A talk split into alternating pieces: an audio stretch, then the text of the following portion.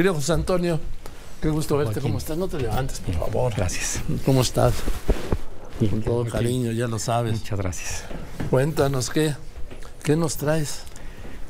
Joaquín, pues hoy traigo un, un tema que en este programa y en otros y de maneras distintas iremos viendo para hacer conciencia en las personas. Y es un tema que es profundo.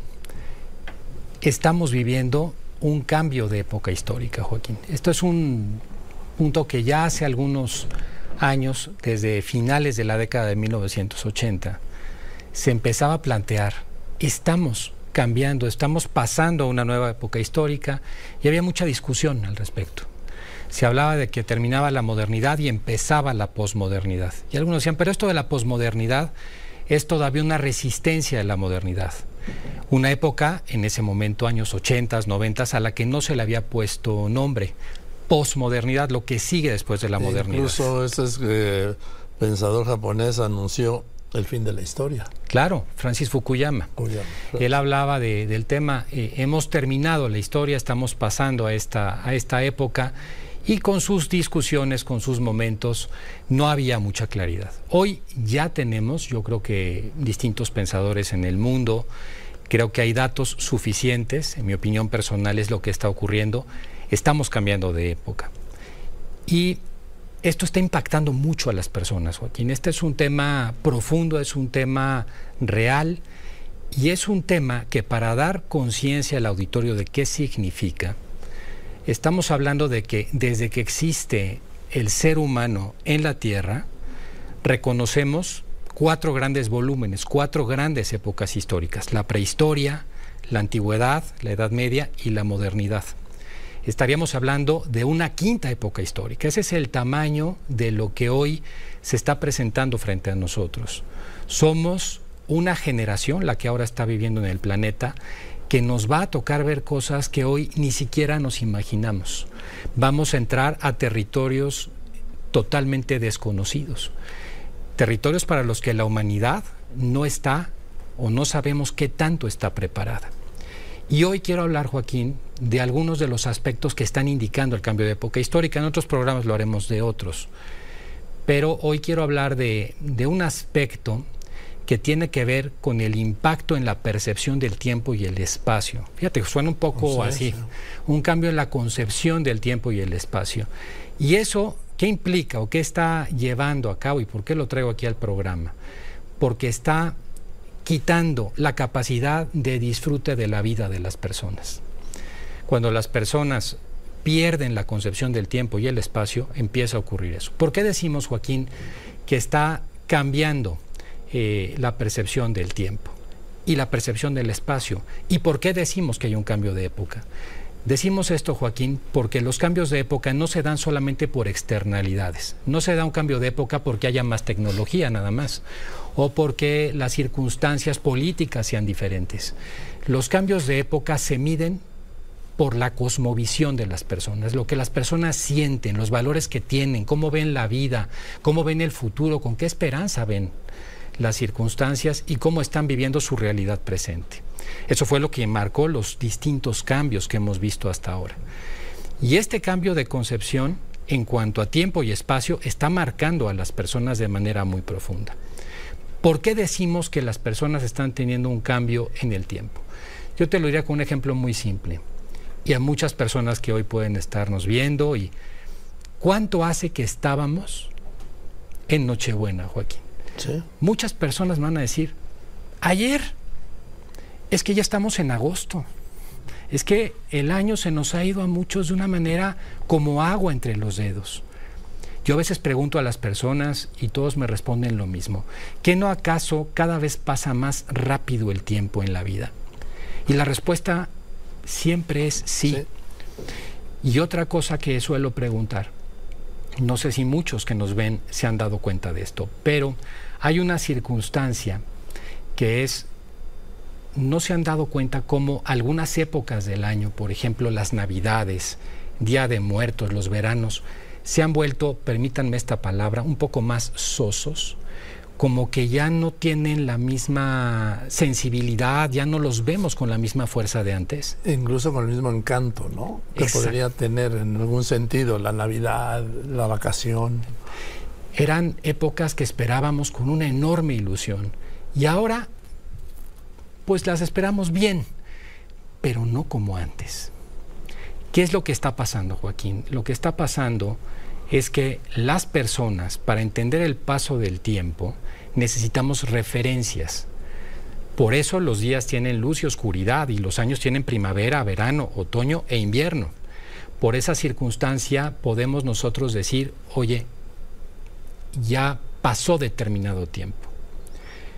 Esos referentes hoy se ven de alguna manera muy afectados.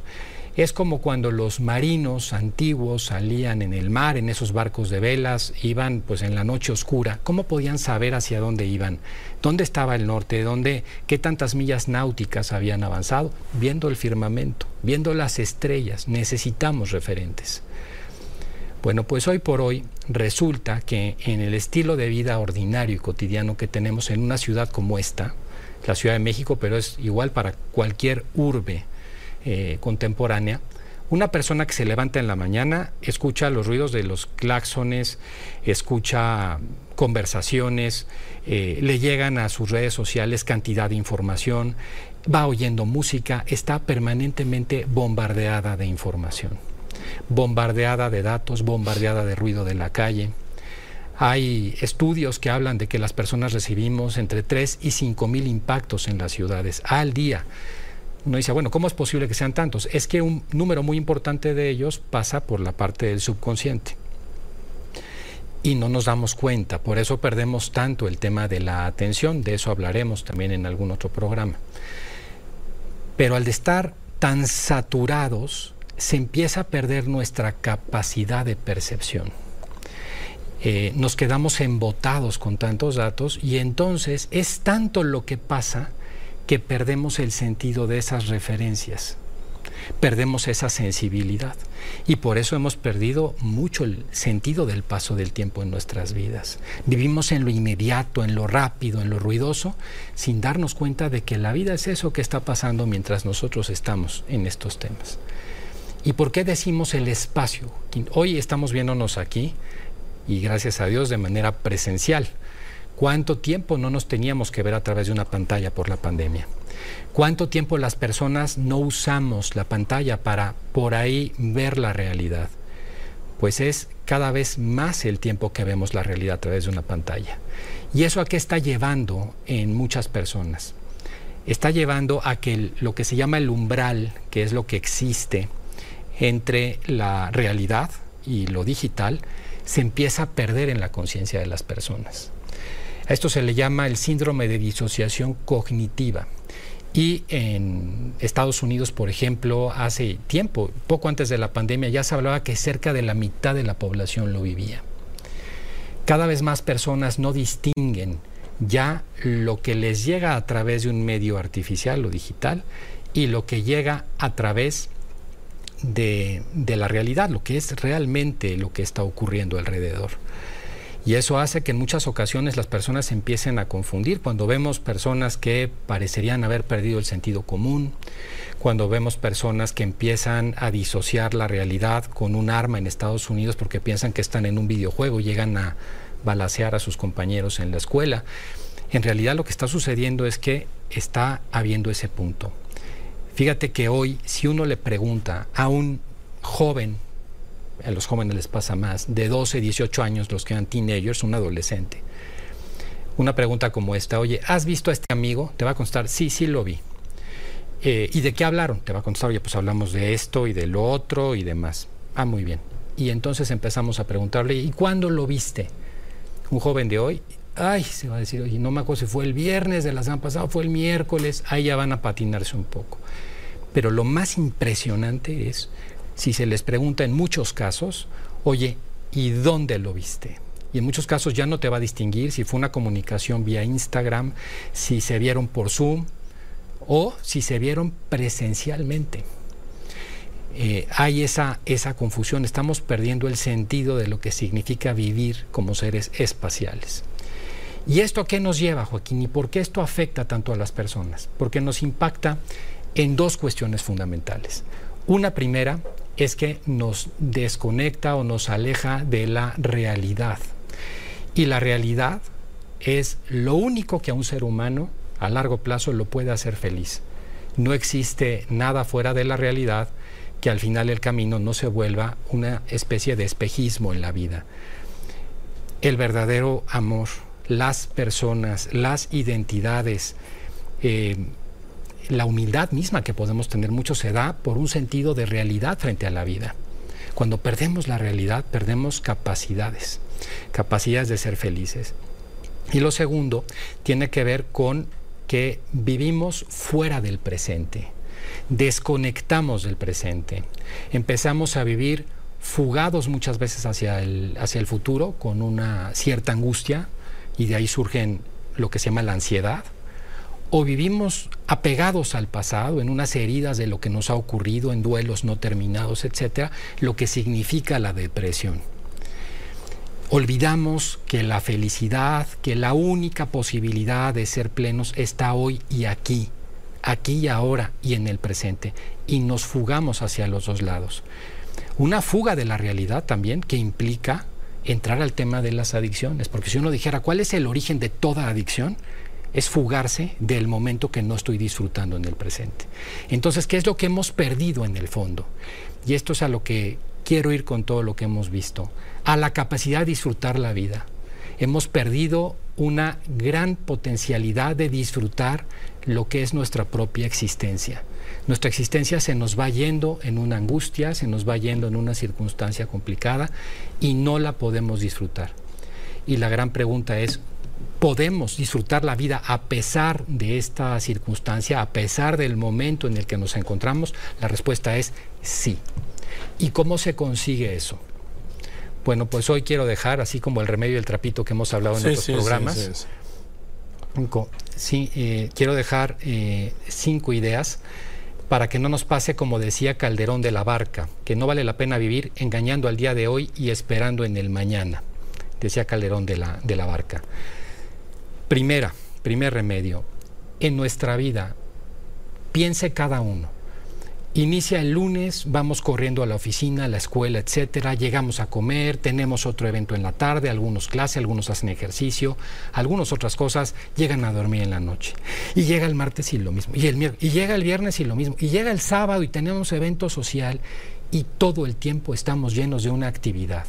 Pregunta, ¿cuándo nos damos un tiempo de pensar un momento en silencio? ¿Dónde está mi vida? ¿A dónde la estoy llevando? estoy contento con lo que soy y lo que tengo, o mi vida más bien es como una boya en el mar que va a la deriva de la circunstancia y la actividad. Una segunda es cómo contactamos con la realidad en esta era tan artificial, tan digital.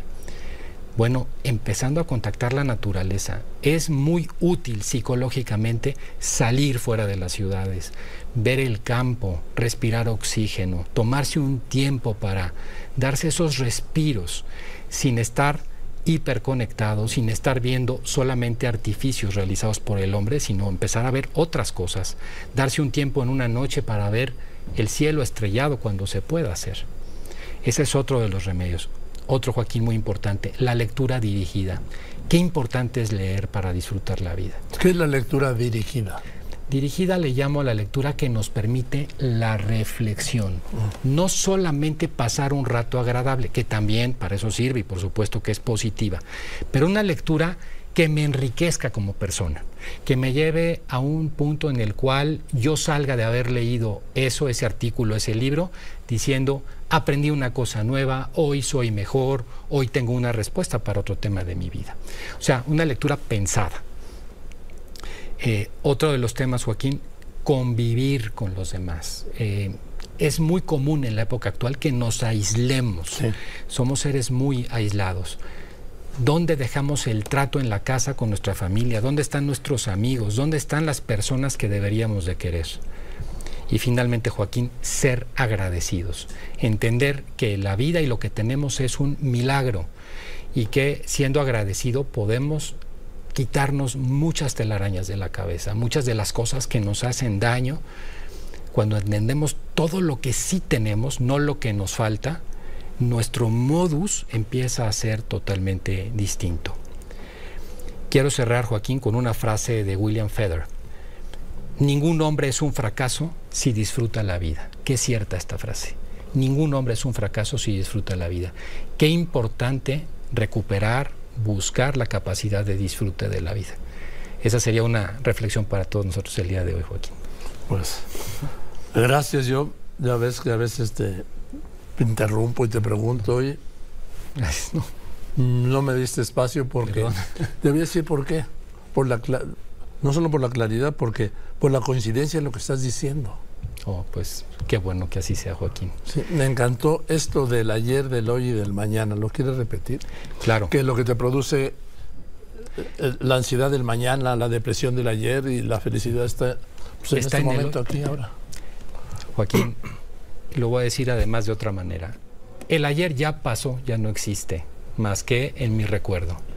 El mañana todavía no existe, solamente es también una imaginación. Lo único que tengo es el hoy, el presente, el aquí y el ahora.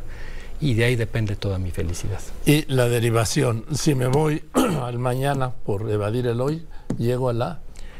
Si me voy al mañana por evadir el hoy, llego a la ansiedad. Si me quedo en el pasado, volcado en la herida del pasado, me deprimo, llego a la depresión. Bueno, pues con esto. Gracias, querido José Antonio. Encantado, que Joaquín. ¿eh? Muchas gracias, gracias de verdad por todo lo que...